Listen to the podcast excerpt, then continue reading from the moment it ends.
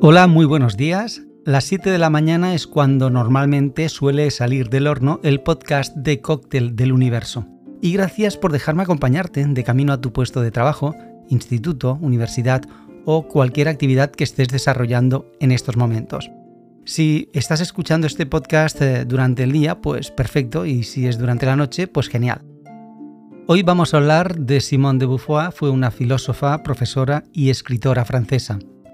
También fue una activista feminista, escribió novelas, ensayos, biografías y monografías sobre temas políticos, sociales y filósofos. La igualdad es verdad que es el reflejo en la honestidad de la vida.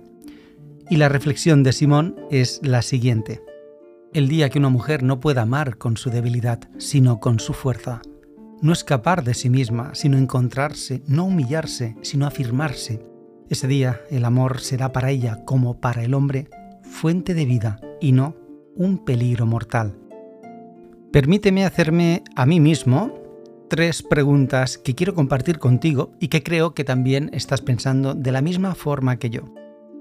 ¿Existen diferencias entre hombre y mujer? No. ¿Deberían de existir complejos? No. ¿Existe igualdad? Sí.